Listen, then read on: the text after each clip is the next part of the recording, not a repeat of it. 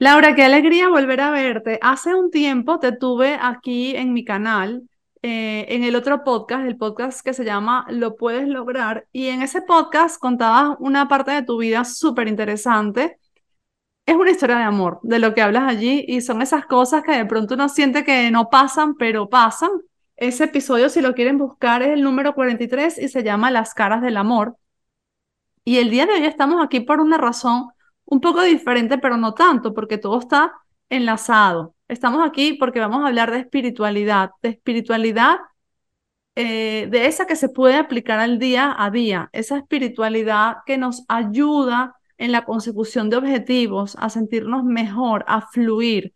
Y de esto tienes un libro que se llama El Método E y me encantaría que hablásemos de este libro hoy. ¿Hace cuánto lo lanzaste?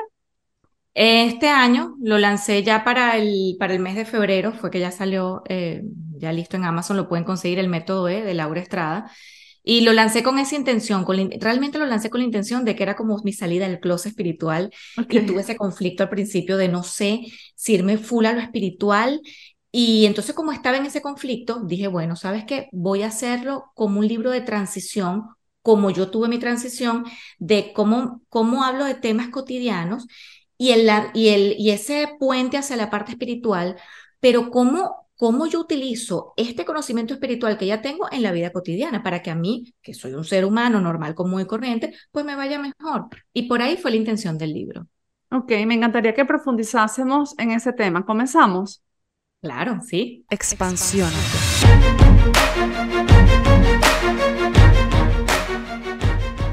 Muy buenos días, buenas tardes y buenas noches, mis queridos expansivos y expansivas en donde quiera que se encuentren. Hoy estoy aquí súper bien acompañada de Laura Estrada. Laura es presentadora de radio, presentadora de televisión. Bueno, era porque me decía, veas que ya hoy yo no me dedico a eso. Hoy en día está prácticamente dedicada sí a comunicar, pero quizás temas muy diferentes o un poco diferentes, temas relacionados con la espiritualidad. Y desde su nivel de conciencia, como estamos todos, pues es consejera espiritual. Mi nombre, para quienes no me conozcan, es Bea García Ares, soy la autora y escritora de los bestsellers Eres Intuición y Eres Reditable. Y hoy vamos a estar, estamos o estaremos, la intención es profundizar acerca de esa espiritualidad, pero de una manera sencilla, fácil de digerir, y con aplicabilidad para el día a día. Entonces, Laura, cuéntame un poquito de qué trata este libro y cómo llegas a escribirlo. Bueno, primero saludarte a ti y a todas las personas que están conectadas contigo y con todos tus programas. Y a, bueno, y aparte también con toda la gente que te sigue en Instagram, en todas las redes sociales. Encantada de estar aquí el día de hoy, compartir un poquito sobre estos temas que uno no puede hablar con todo el mundo, pero que ahora sí se ha vuelto como un poquito más cotidiano, más común entre las personas, como tú y como yo, que éramos personas totalmente, em, quizás tú más que yo, que no eras como, no estabas tan de lleno, no creías tanto en estas cosas hasta que te tocó, eh, pues creer. y en mi caso, pues también me tocó, yo lo creía, pero no lo aplicaba, no lo hacía, no lo practicaba y la vida me ha llevado a practicarlo. Y ya cada día somos más. Y precisamente porque cada día somos más, es que em, yo tuve también como esta necesidad de, yo siempre había querido escribir un libro, no tenía la menor idea de qué. Y fíjate que yo empecé hace años a escribir un libro con todo el aprendizaje eh, personal que yo tenía, que mucho de eso lo cuento en tu programa, en la vez que me entrevistaste, eh, y yo quería como escribirlo, y empecé a escribir ese libro. Y luego yo me di cuenta, empezaron a pasarme situaciones, eh, yo creo que la pandemia le abrió la conciencia a muchísima gente. La pandemia fue un antes y un después para mí y para muchos. Y entonces, bueno, a partir de ahí, pues empecé yo a dedicarme porque me hacía bien, me hacía feliz a las meditaciones. Yo empecé a meditar. Entre las cosas de buscar qué hago en la pandemia, estoy aburrida, quiero salir, pero no puedo, no sé qué. Yo empecé a hacer, em, me hice un curso de coach espiritual, de spiritual coach. Eh, lo hice, aprendí muchísimo, hice también de mindfulness. Em, y aprendí y recordé muchas cosas que ya yo también sabía y practicaba, pero que, como que no lo tenía en la teoría. Entonces, bueno, a partir de este curso, parte de, esta, de todo esto era hacer meditaciones, etcétera. Al mismo tiempo hice el curso del método Silva, que es extraordinario porque te ayuda mucho a enfocar, eh, a aprender a tú controlar tu mente. Entonces, a partir de ahí, yo me di cuenta, yo había dejado este libro que yo estaba haciendo y yo me di cuenta que ya, ya esa persona que estaba escribiendo ese libro ya no, como que no era la que yo era en este momento. Porque yo dije, ya va, ese libro lo estaba escribiendo desde el dolor, desde el aprendizaje con dolor que yo tuve, bueno, por episodios de la vida. Y yo dije, no, pero si eso, eso está superado ya, ¿sabes? Vamos a pasar la página, next. Eso no es lo que yo quiero, no es con la vibración que yo me quiero conectar en este momento. Y entonces, bueno, en eso de, mm, que esto sí quería comentártelo, ¿no? No sé por qué hoy sentía la necesidad de hablar de esto, nunca lo, lo hablo. Em, uno, yo me consideraba en ese momento una buscadora. Y esa palabra a mí me llama mucho la atención porque cuando tú dices buscador, yo siento que mucha gente ahora son buscadores. Y uno por un tiempo tiene que ser un buscador. Entonces uno dice, no me siento como donde estoy, no estoy resonando con el trabajo, con la pareja, con lo que sea. Y tú empiezas a buscar, tú dices, ya va, tiene que haber algo más, porque a mí me pasó, tiene que haber algo más, tiene que existir algo más. Esto no puede ser todo, tiene que haber un propósito mayor de, de, todo y también de mi existencia, o sea, no puede ser esto. Yo siento que yo puedo dar más que... Entonces empieza esa búsqueda entonces, cuando por lo menos en mi caso yo empecé a estudiar Kabbalah, empecé a, eh, a, aprender de muchísimas cosas, de crecimiento personal, etc. Y yo aprendía, sabía cosas y en el momento era como que, wow, la quiero contar al mundo. Y después venía como ese vacío que tú dices, que da igual, o sea, sé más, tengo más información, tengo más herramientas, pero queda igual, o sea, no terminaba de conseguir o de conectar con lo que verdaderamente yo quería. Fui buscadora por mucho tiempo, quería conocer a mucha gente, quería hablar con mucha gente, que muchísima gente me enseñara lo que, lo que sabían, técnicas, todo, quería, pero no terminaba de conectar con ninguna. Hasta que un día, y te lo comenté hace poco, una señora me dijo, mira, pero ¿y si no tienes que conectar con nada? ¿Y si la búsqueda no es allá? ¿Y si no tienes que aprender nada o no te tienen que enseñar nada? ¿Y si la búsqueda es interna? ¿Y si lo tuyo es adentro? y crear tú tu propio conocimiento, tu propia sabiduría, buscarla dentro de ti. Yo en ese momento de verdad no lo entendí mucho. Y después poco a poco, por medio de cuando empecé a hacer estos cursos, que empecé a meditar, con el método Silva empecé a meditar de manera bastante dinámica, entonces eras bastante entretenido porque tenías que hacer tu proyección mental, lo que tú querías, sobre todo para eso es más que todo para manifestar cosas y aprendí a manifestar súper bien y lo explico también en mi libro, cómo yo utilicé esos métodos para yo manifestar, por ejemplo, yo manifesté mi casa, yo pasé de estar endeudada, de tener que pedir prestado para poder pagar las cosas del mes en mi familia y yo, a en apenas dos años poder comprar mi casa en el momento en que aquí, en, en el donde yo vivo, en Estados Unidos, estaba más caro las propiedades y yo lo logré porque lo logré manifestar, porque aprendí a hacerlo. Y eso lo comento yo con detalle en el libro. Entonces, toda esta cuestión de meditar empezó a mí a relajarme, empecé yo a estar más tranquila y por primera vez yo experimenté una cosa fabulosa, que era tener la mente tranquila. Y yo me di cuenta que, Dios mío, yo tenía mil pensamientos, yo no me había dado cuenta de lo de los tantos pensamientos, yo todo el tiempo cargo un diálogo interno en la mente, y, y yo me pregunto, me respondo, me hablo, digo, critico, yo misma me digo que no. Sabes, una cosa para allá y para acá increíble. Y entonces yo por primera vez sentí lo que era la paz mental. Y yo, para mí fue nuevo porque yo no sabía que yo era así. Y yo dije, no, ya va, pero esto es una maravilla. Yo me siento es como cuando tú estás en un lugar como de mucha bulla y de repente sales a la naturaleza y la naturaleza es bella y ves todo bello y tú dices, wow, ¿qué es esto? Y tú dices, ya va, yo me quiero quedar aquí un ratico más, un momento. Y vuelves a la puerta y cierras y, ¿sabes? Yo experimenté eso. Entonces yo dije, no, yo no puedo soltar las meditaciones, pero más nunca. Y me apasioné por las meditaciones, meditaba todos los días, lo quería hacer hasta varias veces al día, en la pandemia lo hacía varias veces al día. Y de pronto, cuando tú empiezas a mm, estar conectada contigo, contigo, tú empiezas como que a entender que hay un poder en ti que te puede equilibrar.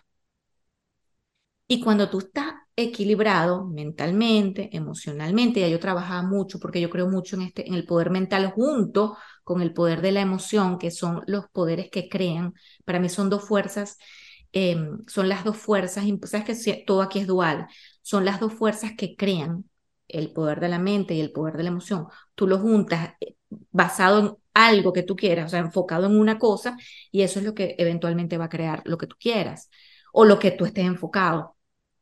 Que a veces estamos enfocados en cosas que no queremos y las creamos. Entonces, bueno, por eso hay que tener mucho cuidado. Y entonces empezaron, yo, yo lo pongo en mi libro, eh, hay un capítulo que dice las meditaciones como puerta a lo astral. Porque un en un momento las meditaciones, para buscar la paz interior, para escucharme a mí misma, para respiración consciente, empezaron a cambiar porque de pronto en ese punto que tú estás como adormecido, que tú no sabes si estás, estás despierto, pero estás como en ese, en ese estado alfa que estás que te vas, pero no te, no te duermes todavía, de repente empiezas a ver, en mi caso empecé a ver luces, empecé a mm, olores también, de repente pensamientos que yo decía, ya va, estos pensamientos, pero esto no, no es mío. Yo empecé a darme cuenta que había cosas que no eran como mías y empiezo a recibir cosas y yo siento que no eran mías, pero uno no las valida. Entonces yo digo, no, si esto viene en mi mente, debe ser que lo vi, lo escuché y, y me empezaron en meditaciones a pasar ese tipo de cosas cada vez más y más. Empecé a tener pensamientos esclarecedores. Yo tenía un problema y meditaba y eventualmente en alguna de las meditaciones venía la respuesta. Venía a mi cabeza, pero yo decía, pero yo sentía que no venía a mí porque yo no lo sabía, pero venía a mi cabeza. Entonces, yo, para mí era, y de eso hablo muchísimo en el libro, para mí era extraño esto, hasta que un día, eh, leyendo y escuchando cosas de Brian Weiss, me di cuenta que él en algún momento muy sutil de uno de los libros que yo estaba, audiolibro que estaba escuchando, él habla de eso. Y él dice que muchas de las comunicaciones que él tenía con el otro plano era mediante pensamientos que él recibía y que a él le costaba mucho, le costó mucho darse cuenta que no eran de él, que, porque él pensaba que eran de él. Cuando yo escuché eso, yo me sentí tan identificada y era como si el universo me estuviese dando la respuesta a ese conflicto que yo tenía. Y él decía que le costó mucho darse cuenta y se dio cuenta es porque en la hipnosis que tenía con sus pacientes, cuando sus pacientes en, en, estos procesos hipnóticos se conectaban con maestros o con seres de luz, con seres que no estaban encarnados, le daban mensajes a él. Cuando el paciente se despertaba, el paciente no se recordaba, porque no era un mensaje que le tocaba a él, sino que era para el doctor Brian Weiss. Entonces, le decían cosas que a él también ya le habían dicho y le afirmaban que eran que no eran pensamientos de él, que era la manera que ellos se comunicaban. Pero como no tienes a nadie que te lo diga, sino que simplemente es un pensamiento que tú tienes y te sale de ti, tú crees que es tuyo. Entonces tú no, tú no, le, no le das valor, tú no lo crees, tú no confías. Cuando yo escuché esto de él, era como si hubiese abierto una compuerta, vea, porque empecé a, de repente me salían en YouTube personas que les pasaba lo mismo y que contaban lo mismo y yo decía, ya va, no solo yo, no solo él, se comunican así.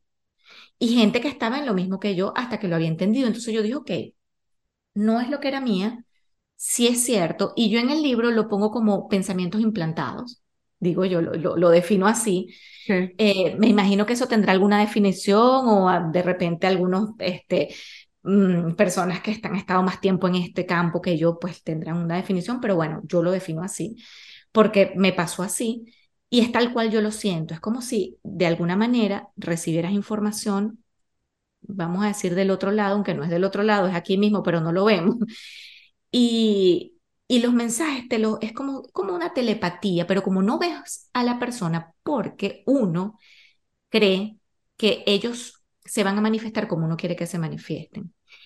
Hay seres espirituales que se están manifestando a nuestro alrededor de mil maneras, pero como no son como nosotros queremos o creemos que son, no, les, no los validamos, no les prestamos atención y no confiamos.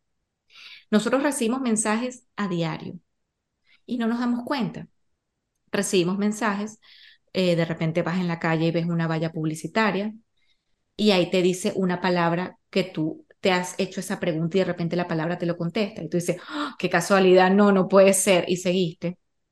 Pusiste una canción y en la canción te dicen un mensaje que tú estabas necesitando Y tú, ay, no, qué cosa, lo apagas y sigues. Y entonces es como si Dios te dijera, Dios o la conciencia creadora, lo que, como la energía, como lo quieras llamar, te diga, mire, mi amor, pero, o sea, te lo he dicho mil veces, pero tú no haces caso. Entonces en el libro como que trato de enseñarle a la gente de que existen, doy algunos ejemplos de lo que a mí me ha pasado. Yo me baso mucho en la experiencia que yo he tenido y cómo yo he aprendido, las dudas que yo tuve, porque eso yo creo que puede conectar con muchas personas que le estarán pasando cosas iguales y que dicen, no, mira, no, no puede ser o será. Entonces es decirle, sí, sí es, lo que te está pasando, sí es, párale, préstale atención para que te sigan pasando, porque si no les paras, es como si dejaran de, sobre todo al principio, es como si ya, bueno, te dejan de pasar porque es como, bueno, no estás oyendo, no estás listo, no estás escuchando, vamos a seguir esperando que tú, que tú estés listo para recibir. Y cuando empiezas a recibir, más cosas te empiezan a pasar. Fue lo que me pasó a mí. Yo empecé a aceptarlas, me tomó mi tiempo, pero cuando las aceptas, yo utilizo una palabra también que tú la usas, eh, que me parece fabulosa, que es también la rendición, de eso también hablo en el libro, que es rendirse a las cosas que suceden, es rendirse a lo que te está pasando, es permitir que la vida pase, que la vida pase, o sea, permitir, permitirte ser parte de las situaciones que están pasando así no nos gusten, con la menor resistencia posible, para que la vida pase y las aguas se calmen. Y cuando nosotros empezamos a permitir eso, no sé por qué, la vida se empieza a volver como más amable. Porque uno se vuelve más receptivo. Y las situaciones te empiezan a cambiar. Así siento yo que ha sido, vean. Así es. Nada, me encanta, me encanta escucharte. Mm, estoy, por supuesto, muy de acuerdo con todo esto. Siento que de alguna manera una gran cantidad de gente, y probablemente sí, eh, mucha más gente desde el 2020, pues está cada vez conectando más con esta idea y cada vez en solitario a todos nos llega esa información y hasta que no la hablamos, no nos damos cuenta o no escuchamos un podcast un día, no nos damos cuenta que esto le está pasando a muchísima gente, pero seguimos muchos apagados con lo que tú decías. Ah, vi esta señal, no le voy a hacer caso porque qué raro, no creo que sea eso que estoy pensando. Entonces, Estoy totalmente de acuerdo con lo que dice. Sí es, presta atención, ¿no? Y yo tengo que confesarles aquí a los que nos están escuchando que tú y yo estuvimos hablando ayer, eran en España a las 3 de la mañana. Cuando terminamos de hablar, empezamos a hablar antes de la medianoche, eran las 3 de la mañana, porque yo estaba impactada con tus historias.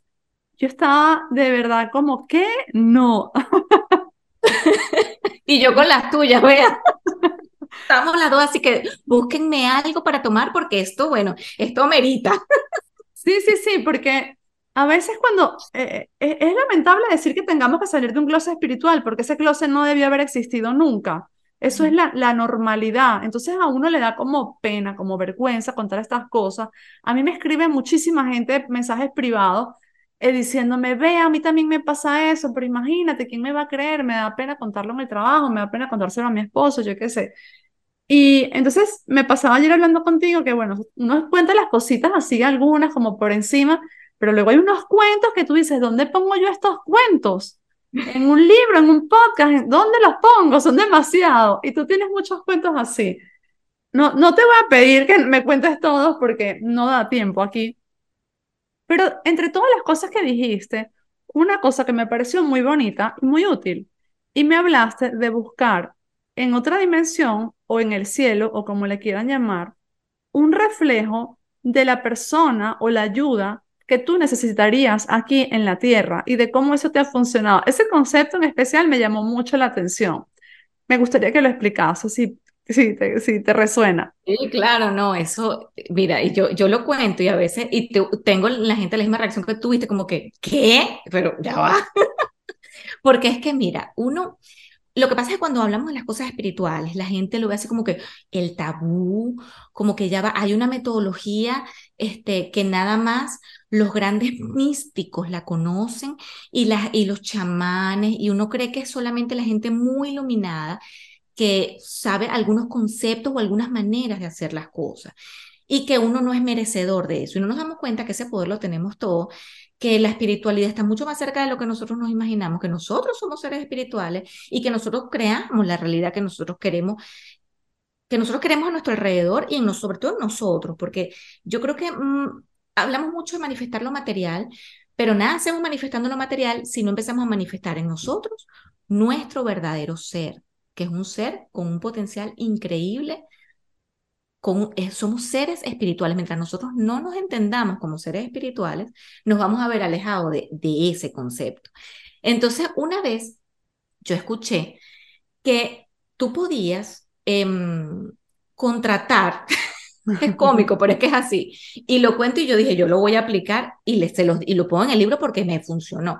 Que tú puedes decir, de cierta manera, como contratar o puedes pedir em, ayuda o pedir asistencia, así decía la persona, pedir asistencia em, a seres espirituales, sean encarnados, este, no, no pasa nada, pueden ser seres que han desencarnado ya, pero siempre seres de luz, o sea, seres que en su evolución ya estén en un nivel bastante elevado, ¿no? para no hacer contacto con seres que no.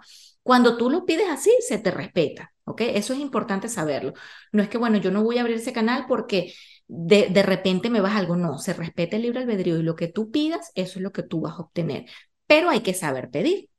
Entonces es pedir seres de luz que estén conectados con la conciencia del Padre, o con la conciencia de Dios, o enviados de Dios, como usted lo quiera pedir, no tiene que ser exactamente como yo se lo estoy diciendo, lo importante es que sean seres de luz. Y, este, por ejemplo, que usted necesita, ella contaba eh, que era que necesitaba, creo que era, era, algo de un carro, que tenía un problema con un carro. Entonces ella decía, yo necesito un mecánico del cielo. Ella lo decía así, yo necesito un mecánico del cielo. Y ella explicaba que el mecánico del cielo era una persona que hubiese vivido, que tuviese en vida, tuviese conocimientos de mecánica y que ahorita su ser yo sé que esto suena loco, vea, pero que su ser ya estuviese elevado, ¿ok? Ya tuviese un conocimiento, estuviese afinado con la luz del Padre y que le ayudara desde allá a resolver. ¿Por qué? Porque nosotros, nosotros como seres, como personas estamos en la tercera dimensión, pero como seres podemos estar en otra dimensión también. Nuestra energía, nuestra alma se pasea en la tercera y en otra dimensión, posiblemente sea la cuarta, no lo sé pero se pasa en otra dimensión también. Entonces, así como nosotros pedimos asistencia a nuestro mecánico de aquí, nosotros también tenemos que pedir asistencia, ahora lo llaman a nivel cuántico, a nivel astral. Podemos hacerlo para que se faciliten las cosas. Entonces, todo lo que tú contratas aquí, contrátalo allá. Entonces, en ese momento yo estaba necesitando que, se me, que me ayudaran con una negociación que yo tenía con, con la casa que yo iba a comprar. Entonces, eso me resonó a mí en el momento y yo dije, mira, sabes que yo no pierdo nada. Me parece un poco loco, pero dije, mira, yo no pierdo nada, total. Así como pido asistencia, como le pido asistencia a la persona aquí, yo voy a pedir asistencia allá. Entonces fue fabuloso porque yo lo dije. En ese caso, yo dije, yo necesito un financista, un financista con conocimientos de real estate del cielo que esté alineado con la luz del Padre, un ser evolucionado y que me ayude a resolver el problema. ¿Cómo resuelven el problema? Porque uno dice, ah, qué lindo, pero, pero, ajá, pero explícame más. Ok, yo lo entiendo así. Este ser que yo me lo imaginaba enflusado y con maletín, yo me lo imaginaba así, porque yo, ah, tienes que imaginártelo. Y tú de repente paras y te imaginas la situación. Este ser en energía puede comunicarse, su energía, como es un ser energético, puede comunicarse con la energía de la persona que toma la decisión. No es que este ser se le va a aparecer y le va a decir, mira, apruébale esto a Laura, no. Pero este ser se comunica con el alma, vamos a decir, de esta persona. ¿Ok? okay. Entonces ahí ya está facilitando algo, porque de repente el señor que se fue a dormir amanece ya tiene la información, su alma ya tiene la información, ya tiene la petición, y de repente amanece, ve el papelito que dice Laura y dice, Ay, está bien, vamos, chévere, buenísimo. Vamos y lo aprobamos. O bueno, vamos a ver este caso. Le resuena a él, no él no sabe por qué, pero le resuena el caso, le resuena mi nombre, se dame este para resolverlo, eh, resolverlo ya. No sabemos, no es el cómo, porque el cómo se lo dejamos a ellos. Pero el qué, yo simplemente pedí el qué cómo y yo le decía, mira, yo no sé cómo vas a hacer, porque yo les hablo así, yo no sé cómo vas a hacer pero por favor ayúdame a resolver esto. porque esto me conviene a mí y le conviene a mucha gente. Y fue una, yo, eso se iba a tardar un tiempo, y fue una cuestión de cuatro días que eso se me resolvió de la manera más perfecta que se pudo resolver en el momento justo para que yo pudiera completar la compra perfectamente como la quería. Entonces yo dije, ah, como esto funciona, empiezo a aplicarlo. Y lo he empezado a aplicar en otras áreas también. Y me ha funcionado. Eso sí, con convicción. Y ella decía, y, quiero afirmar esto así, siéntete que, que estás contratando a alguien. Entonces, cuando tú estás contratando a alguien, tú le pides explicaciones, no es que te va a hablar, pero tú le recuerdas, tú le dices, mira, ¿cómo vamos? Mira, vea, yo los digo así, ¿cómo vamos? Y yo me vuelvo a cerrar los ojos y yo me lo imagino y yo hablo con él y yo le digo, por favor, recuerda esto, no sé qué, y está en tus manos y confío en que lo vas a hacer. O sea, tienes que darle la plena confianza porque esa es la certeza que tanto hablan. Tienes que tener la certeza de que lo que tú estás pidiendo se te va a dar. Y para mí no era, un, no era un no, para mí era un sí y estoy aquí sentada esperando el resultado ya. Y yo estaba completamente convencida de que iba a ser así y fue así, porque apliqué la certeza, pero la apliqué enfocada en exactamente lo que yo quería. O sea, hasta para las cosas pequeñitas, busca asistencia de la gente correcta. Existe, existe, porque cuando nosotros nos vayamos, nosotros vamos a existir allá. Entonces, miren, lo que yo te puedo ayudar, yo lo voy a hacer. Pídeme ayuda que yo lo hago, porque yo voy a estar, o sea, yo voy a estar allá, pero voy a estar, yo te puedo ayudar. Y eso es lo que nosotros no entendemos porque le tenemos miedo. Es quitarle el miedo a eso y ponerlos a trabajar. Sí.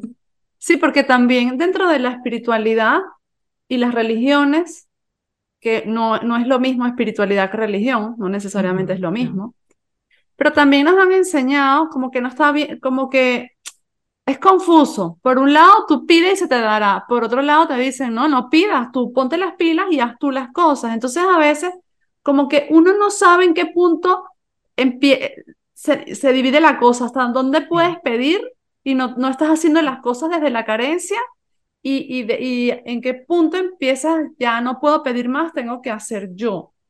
Por ejemplo, yo en mi caso, desde que sé que los ángeles existen hace nada, he también aplicado eso.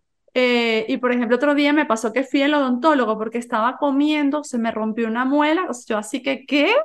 Que por cierto fue muy curioso que se me haya roto porque hacía una hora acababa de ver un vídeo en TikTok hoy no sé ni en dónde, de una persona que iba en una montaña rusa y de repente como que se, se, ¿sabes? Se mordía sin querer y la muela salía volando.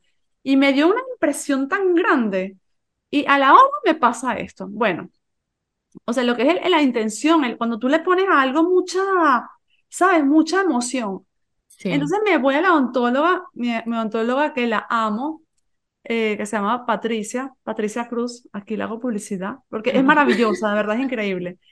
Y ella me dice, oye, ve, ahí ya tenía algo, probablemente haya que hacer un tratamiento de conducto.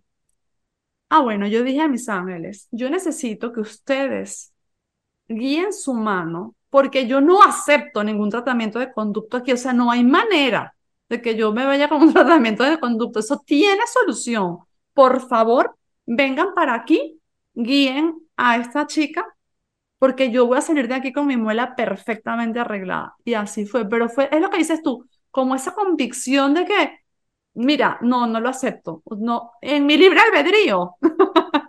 yo decido que mi muela sale entera de aquí, reconstruida perfecta. Cuando pides así, porque es lo que tú sientes, o sea, tú estás dando la intención completa, o sea, no, yo no sé, ¿cómo no sé?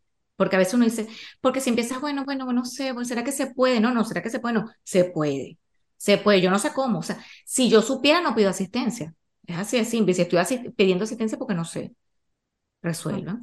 Allá, yo le digo, allá hay mucha gente, ustedes verán. y resuelven. Y fíjate, es lo mismo, o sea, tú lo pides a Los Ángeles. Eh, por ejemplo, a mí me resuena pedirlo específicamente porque como que siento que lo creo más, ¿no? Este, o sea, lo siento como más, fíjate tú, qué locura, qué contradictorio lo que te voy a decir, pero lo siento como más mundano, ¿no? O sea, y, no es mundano. Em, pero es eso, es la convicción, es el pedir. ¿Cuántas veces no le dicen a uno que el ángel de la guarda, he escuchado mucho eso, que el ángel de la guarda que está ahí mm, esperando que tú le pidas algo para ayudarte? ¿Por qué? Porque como tenemos libre albedrío, si tú no pides, ajá, yo, yo puedo intervenir, eh, eh, el ángel, ¿no? Este puede intervenir en algunas cosas, pero realmente está esperando que tú lo ayudes, que tú lo pidas, que tú le pidas, que, que, claro. que te Claro, y bueno, no sé si alguien aquí habrá visto la película Aladdin, donde, donde justamente el genio le decía, yo no puedo hacer nada si tú no me lo pides, porque entonces sería decisión del genio, no la decisión de Aladdin. Entonces esto es algo parecido. Si el ángel asume que tú quieres tal cosa, es decisión del ángel, no tuya. Entonces tú tienes que pedir, por favor, ayúdame con la muela, necesito mi muela entera. Ayúdame a, encontrar el apartamento, no, no, no sé lo que tú estabas buscando, el crédito, lo necesito, lo quiero, pero no sé cómo hacerlo, no sé cómo llegar. ¿Y tuviste tratamiento de conducto al final? No, ¿Viste? nada que ver, olvídate. Te funcionó. Y eso lo aplico yo para todo. Voy a un lugar y no hay estacionamiento. Yo comencé fue así realmente con el estacionamiento. Sabes que a veces uno va a un lugar, no consigue estacionamiento. Entonces yo comencé así. Yo, a veces uno, por chiste, antes, hace años yo lo pedía y a veces me daba, a veces no, pero ya es, lo, es que yo lo pido ya así como, yo no sé, pero yo quiero mi puesto aquí, yo voy. A veces le digo al angelito los estacionamientos, el, el señor de los estacionamientos, mira, ponle cualquier cosa, no importa, o sea, no importa la palabra, porque la palabra no, no te va a definir, sino la intención que tú le pongas de que la ayuda que tú estés pidiendo venga de un ser de luz, ¿ok? Y te dé el puesto y dice, quiero el puesto perfecto, quiero que esté cerca y que sea el perfecto para mí, búsquenlo. Y es impresionante, y en los carros, la cola, y justo sale alguien y tú entras. Ya está. Sí. A mí también me pasa con lo del estacionamiento, que siempre si hay muchos carros, me voy al lugar que yo quiero. Y si voy con alguien, siempre me dice, pero ¿no ves la cola que hay de carros estacionados? ¿Cómo vas a la puerta? Como yo, ah, es que confía, vamos a encontrar puesto en la puerta, seguro. Es que es, es, exacto, es eso, o sea, estoy segura de que esto va a suceder.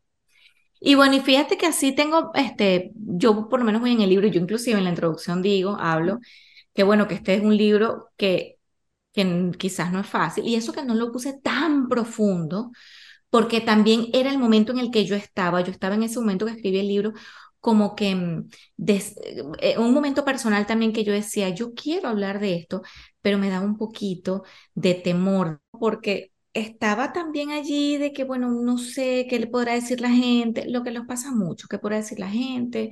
Este, yo pensaba también de repente en, mis amigos, en, mis amigos, en los amigos de mi esposo, que le fuesen a decir, mira, ¿qué le pasó a Laura?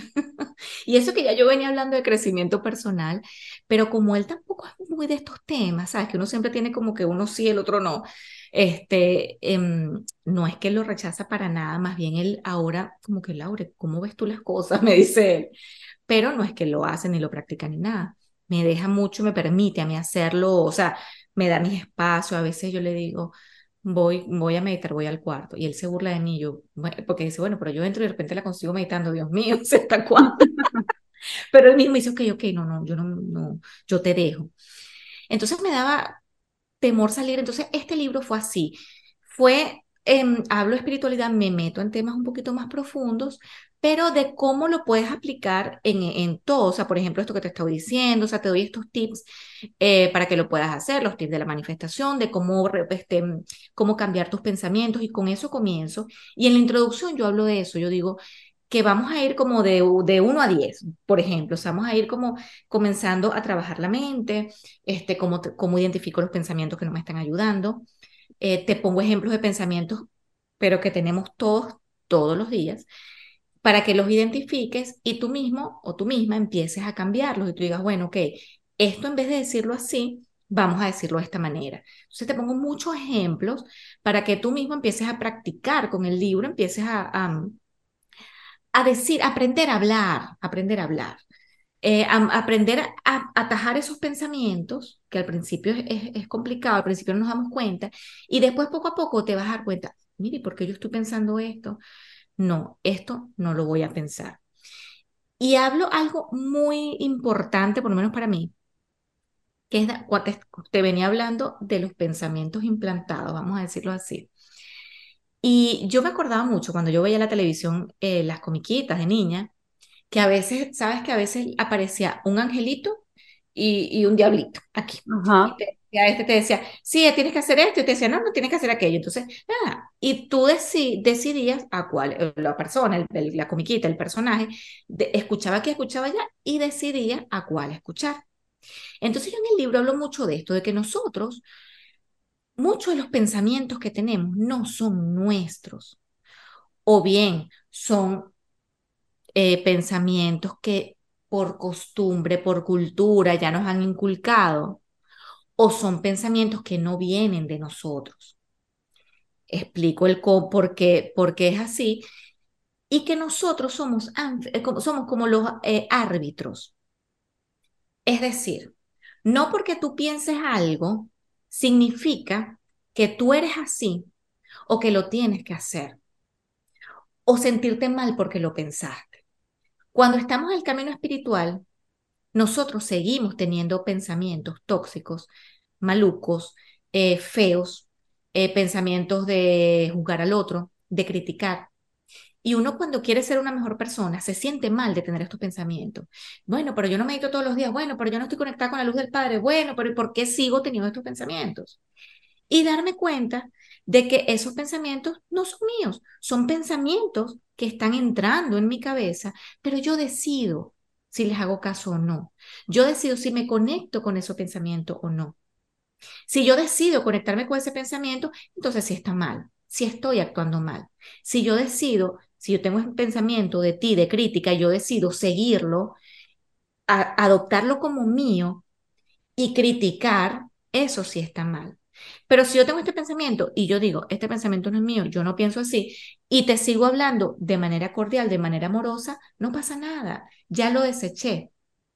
Entonces nosotros tenemos que ser árbitros de, mm, y saber elegir los pensamientos que nosotros queremos seguir y cuáles no. Y así vamos a empezar a desechar lo que no queremos en nuestras vidas y empezamos a aceptar y a recoger y a sembrar y cosechar pensamientos que sí queremos elegir. Y cuando nos vamos por ese camino, entonces nosotros vamos a estar atrayendo ese tipo de cosas. Porque nosotros estamos enfocados y nuestra intención y atención va a estar enfocada en eso.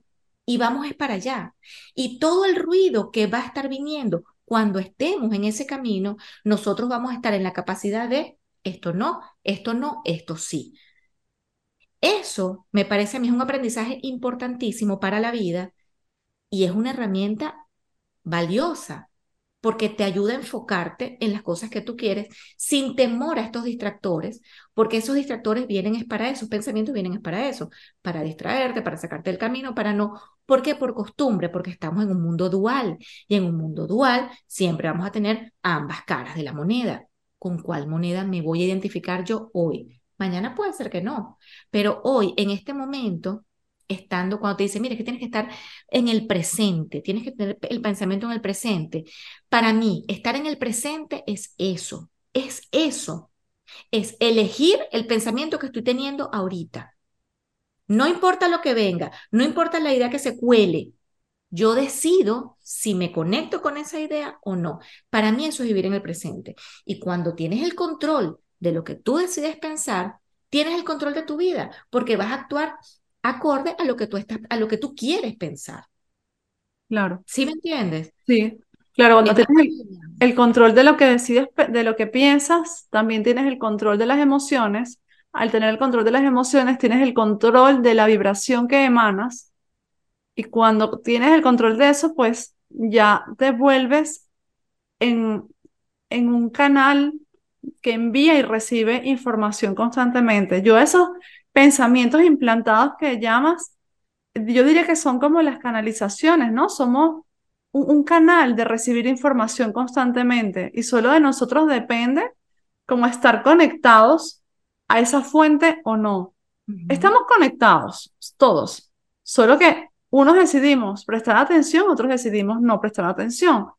Y lo que decías al principio, en la medida que más prestas atención, más señales se te van a mostrar.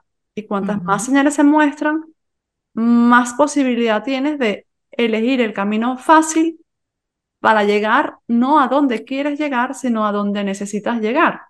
Exacto. Mira, es como si, por ejemplo, yo estoy sirviendo de traductora para ti y yo estoy eh, sintonizando una emisora de radio y esa emisora de radio tiene interferencia, ¿verdad?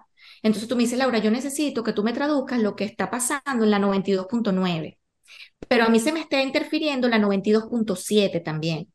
Entonces, es como si yo me parara aquí y te dijera lo que dice la 92.9 y lo que dice la 92.7, la interferencia. Es decir, no, yo tengo que saber elegir, esto es de la 92.7, esto no es el mensaje que yo estoy dando, es este. Entonces, de repente se cuela una palabra y yo esa palabra no la digo porque no pertenece a esa, a esa frecuencia, a esa emisora. Entonces yo digo, ok, esta no, esta es otra voz, esta no. Entonces, no, yo tengo que decirte, tengo que traducirte, tengo que darte la información, es de esta.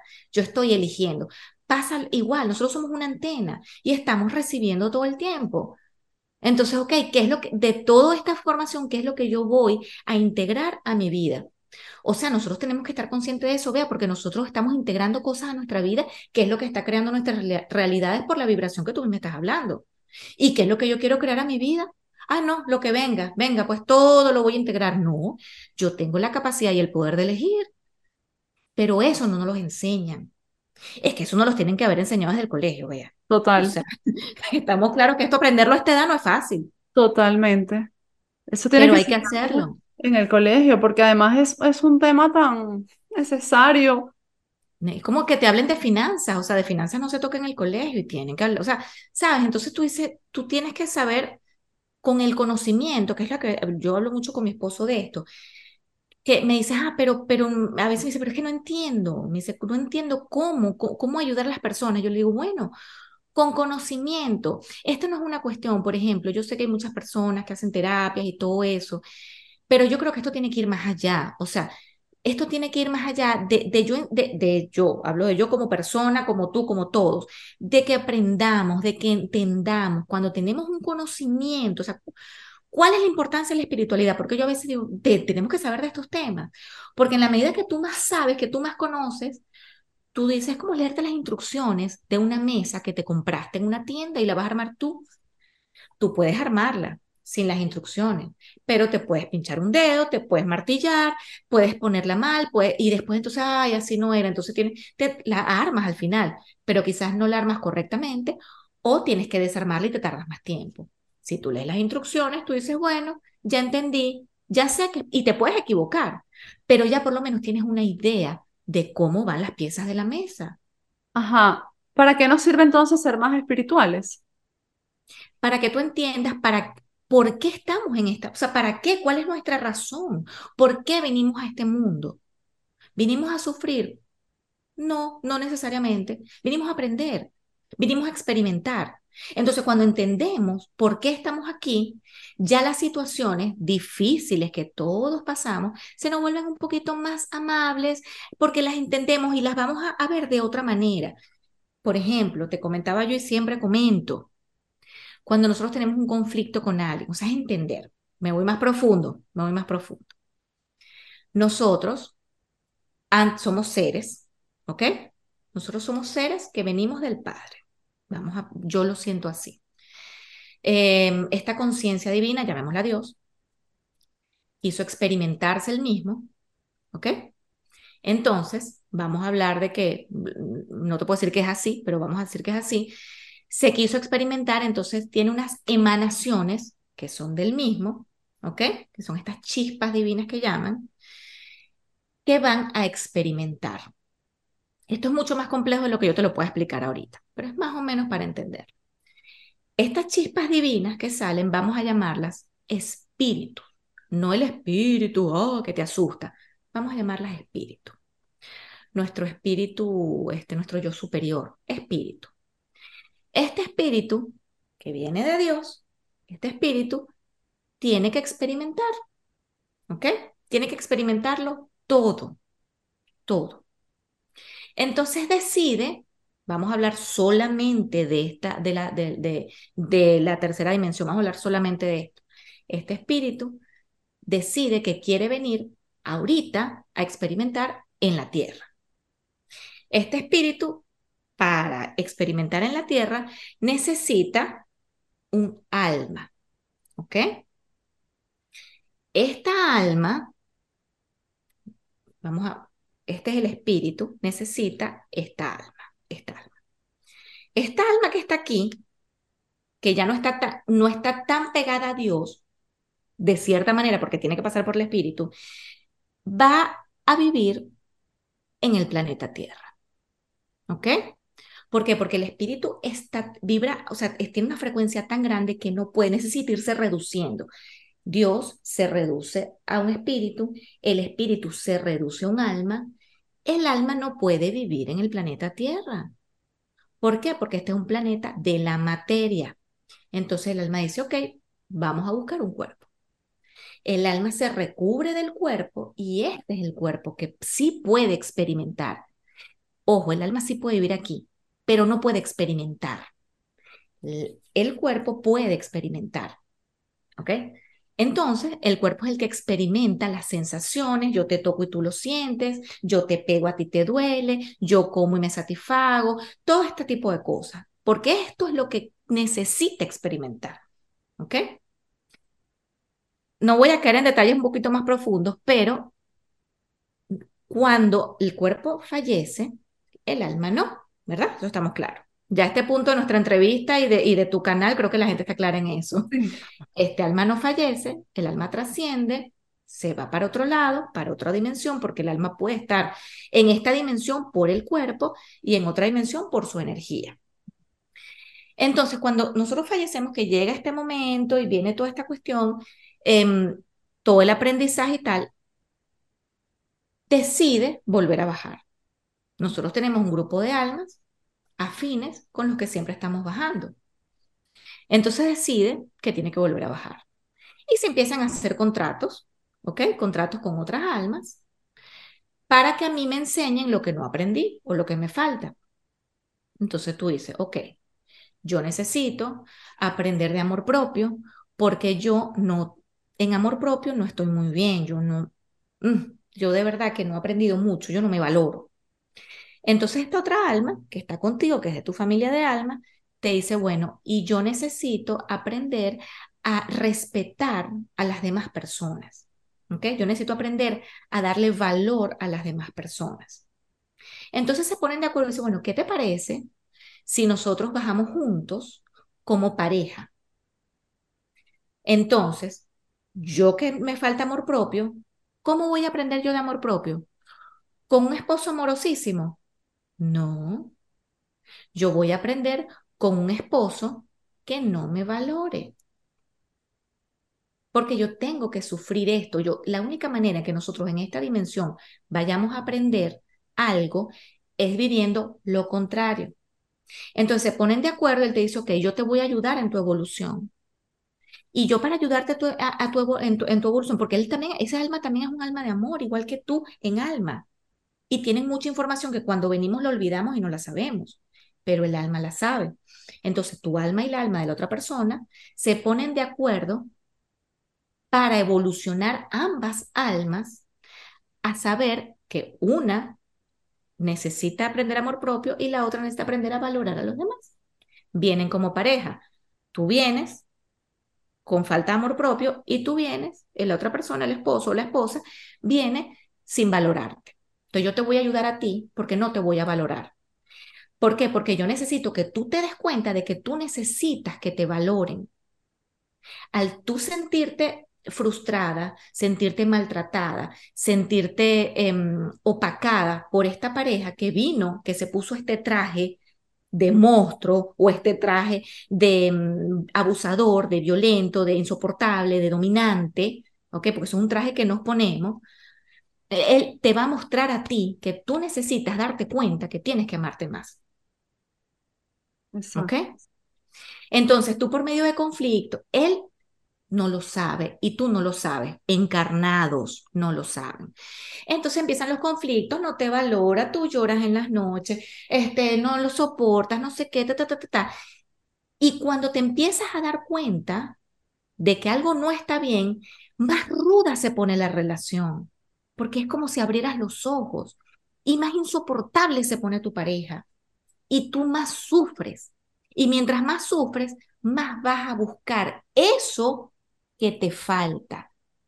Entonces vas a terapia, hablas con alguien, eh, te metes en una religión, empiezas a meditar, lo que sea, buscas a Dios. Y en esa búsqueda a Dios o en esa búsqueda de ese algo más que tú estás buscando, tú te encuentras a ti. Porque al final, después de todo el proceso, es lo que te dije, el buscador, que es un proceso que todos pasamos, llegas a dónde? A ti mismo. Y consigues lo que a ti te hace falta. ¿Y qué, y, qué ¿Y qué es lo que te das cuenta? Después de todo este proceso, ah, es que yo tengo que amarme más. Y te das cuenta de eso. Entonces pueden pasar varias cosas. La primera, que tú digas, mira, esto vamos, voy a tratar de resolverlo con mi pareja y empiezas a tratar de que tu pareja entienda. Tu pareja, que tiene, su misión es aprender a valorar más a los demás, está bravo, está molesto, no lo aprende. Ahorita no. Entonces tienes dos opciones. O te quedas allí, o sea, tú luchas, si ves que no se puede, tienes dos opciones. O te vas o te quedas. Si te quedas, vamos a decir que tú no estás haciendo tu tarea. Te toca repetir materia. Te toca, repetir. Próxima vida, otra vez y otra vez. Exacto, vas a repetir. Te quedaste, bueno, bajaste la cabeza, eres supremamente infeliz, te sientes supremamente miserable, pero no tomas la decisión y ahí te quedas y ahí quedaste. O, y él tampoco va a cambiar porque, viste, yo tenía razón. Entonces, ninguno de los dos pasó la materia. Tú no la pasaste, pero él tampoco. Tú decides, me voy de aquí, esto no me lo aguanto, este tipo no cambió, yo no me aguanto esto, y te vas.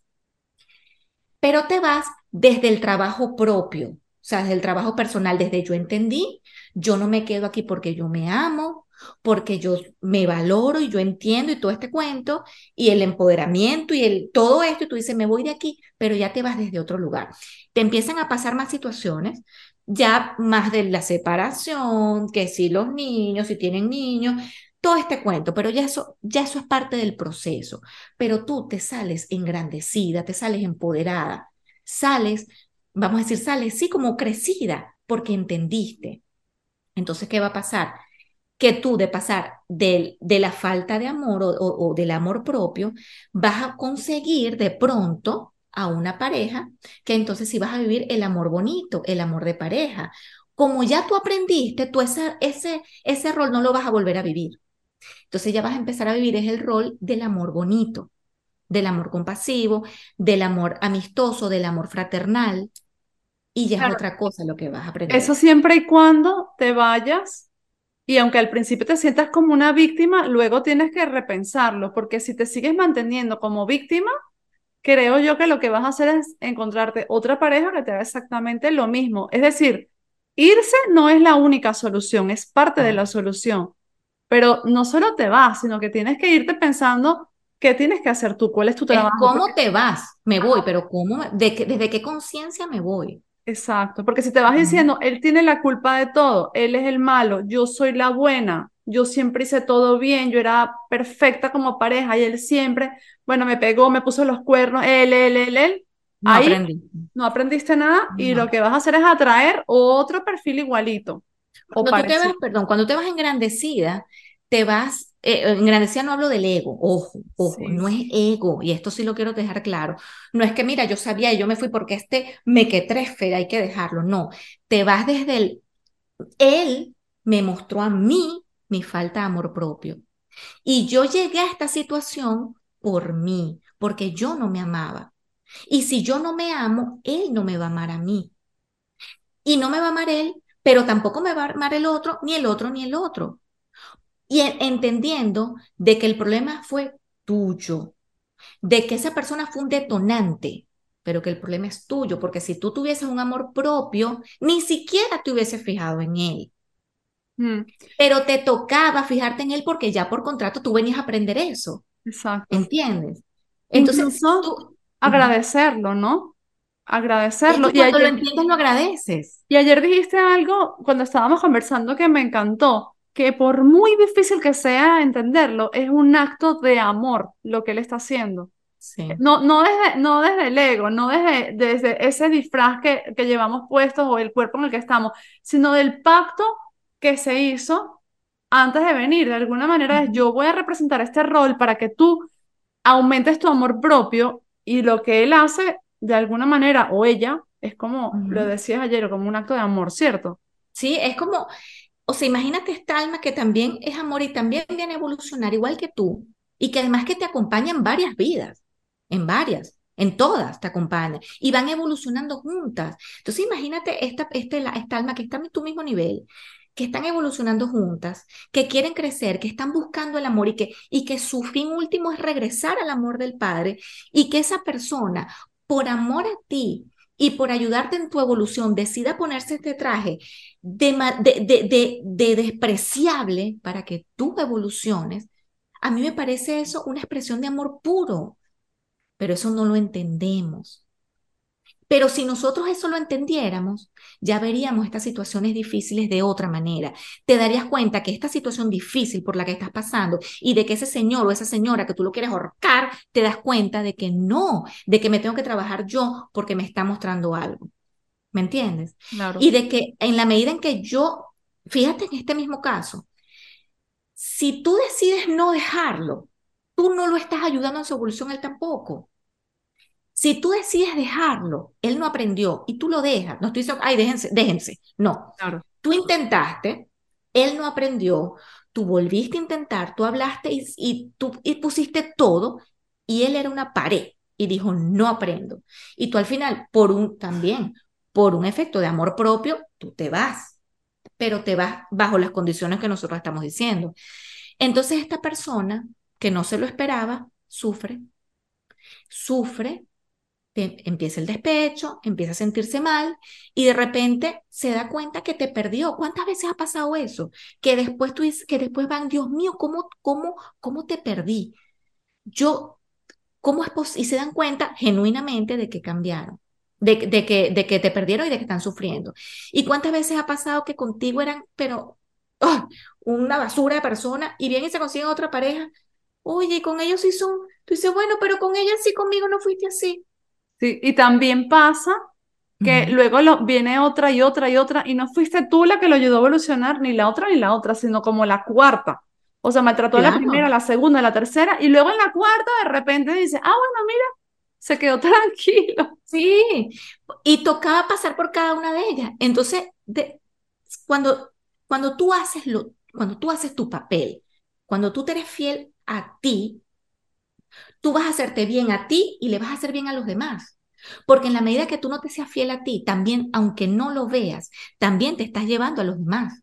Entonces, en la medida en que tú cumpliste con tu papel, él, ese es su proceso ahora. Él no cumplió su proceso contigo. Ahí le falló su papel. Pero si le toca cumplirlo o si él decide cumplirlo, lo cumplirá después. Pero ya lo cumplirá desde el sufrimiento porque te perdió. ¿Sí me entiende? Claro. Si es que le toca, porque hay unos que dicen, yo no cambio, esto no fue mi culpa, bueno, y siguen así y no emprendieron y le toca el volver a repetir materia. Pero si él no repite materia, le va a tocar por el sufrimiento de haberte perdido a ti y de pronto él cambia y evoluciona. Y entonces, ah, bueno, ya esto que vine a aprender, check, lo aprendí. Next. Porque siempre son varias cosas que venimos a aprender. Exactamente. Entonces, el, el tener este conocimiento a mí me parece importantísimo para tú entender las situaciones que te han pasado y de porque si no las vas a seguir repitiendo, si tú no sabes qué tienes que cambiar tú, qué te está enseñando esto, vas a seguirlo repitiendo en parejas, en jefes. O sea, vas a tener no solo parejas maltratadoras, sino de repente un padre que es maltratador, una otra pareja que es maltratadora, tus hijos que barren el piso contigo cuando ya son adultos y tú eres un viejito, mm. ¿sabes? O sea, tienes que aprender lo que viniste a aprender, porque lo repites aquí y si te va, y te la vida te va a seguir dando oportunidades, hasta que la vida dice, ay, no, mi amor, usted no aprendió, vámonos para afuera. Así es. Wow. Qué interesante. Dice, dice mi hijo, el pequeñito, que tiene cinco años, que, bueno, no sé por qué dice eso, pero sabes que los niños recuerdan cuando están tan pequeñitos cosas que uno ya olvidó.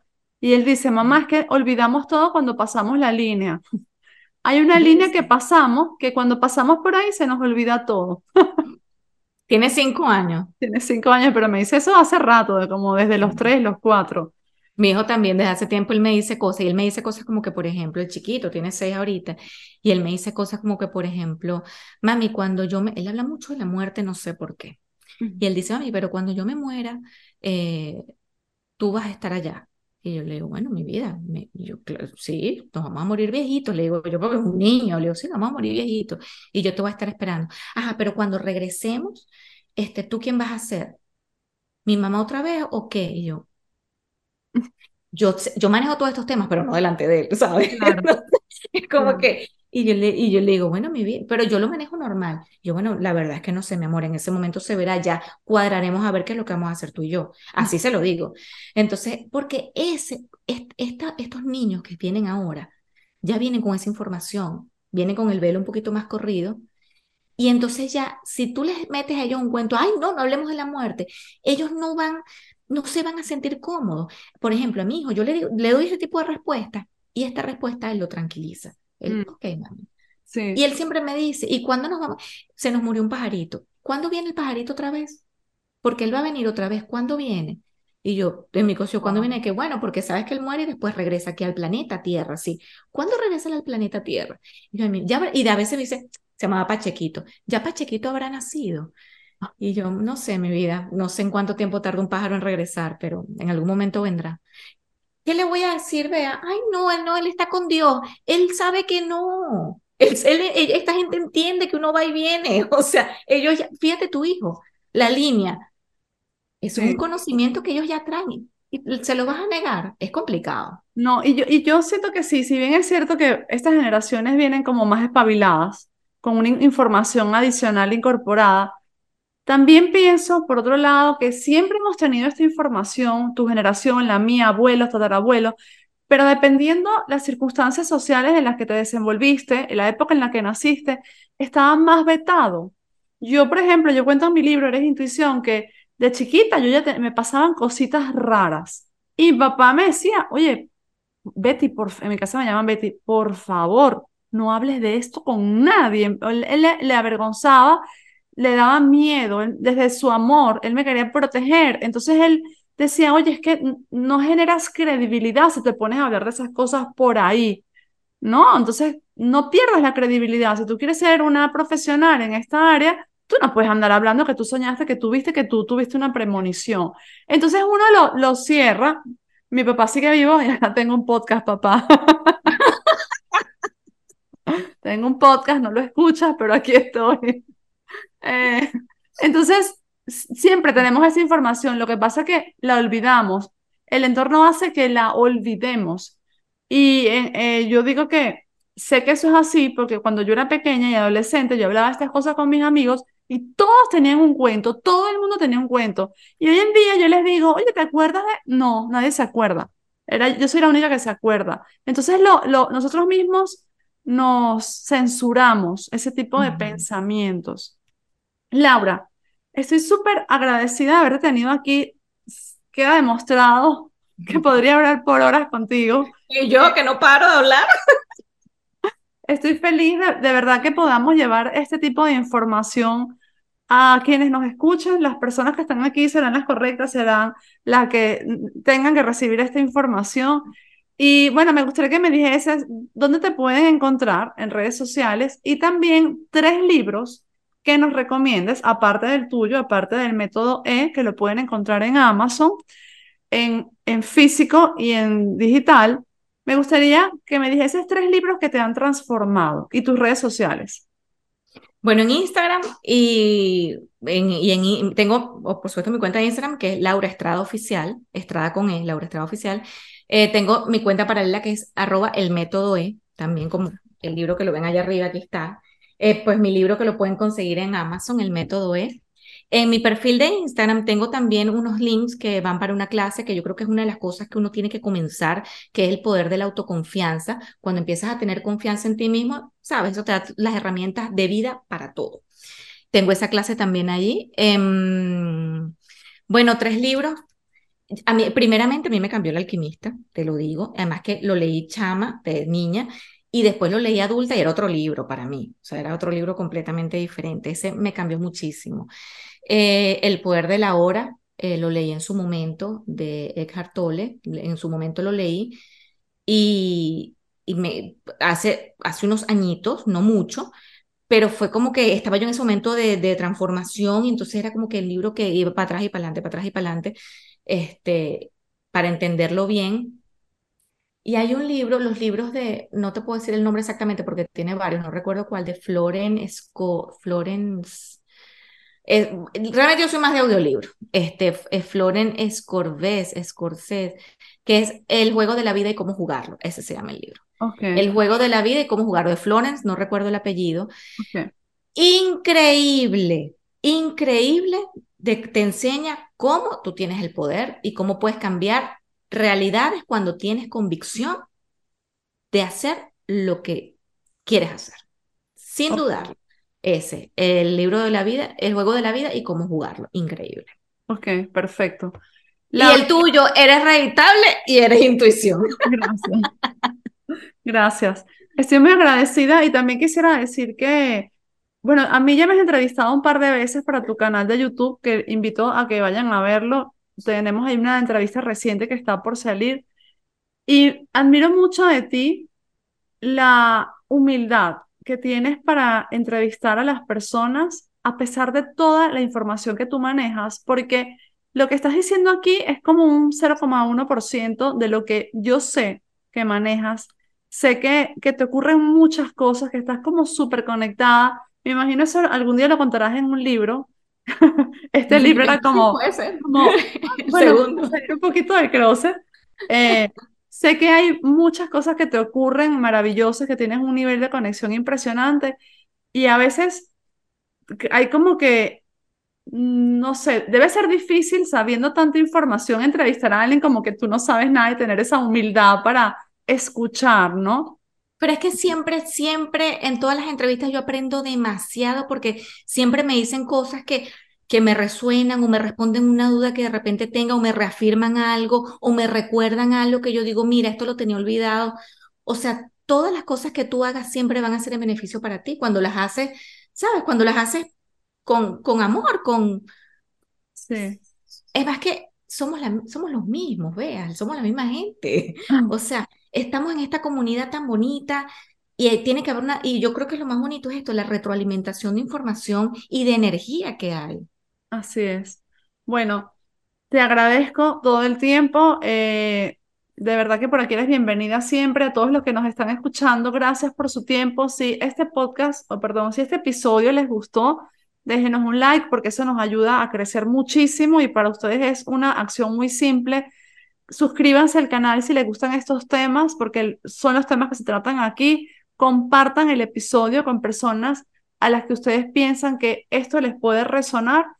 Y, y bueno, simplemente eso, generen interacción para que yo pueda saber que estos temas les gustan y que podamos seguir creciendo. Te mando un fuerte abrazo y seguimos. Igualmente, Vea, muchísimas gracias para ti, te quiero mucho. Ella es mi amiga, mi amiga de España. Ay, qué bella. Tú mi amiga de Miami. chao, chao. Besito.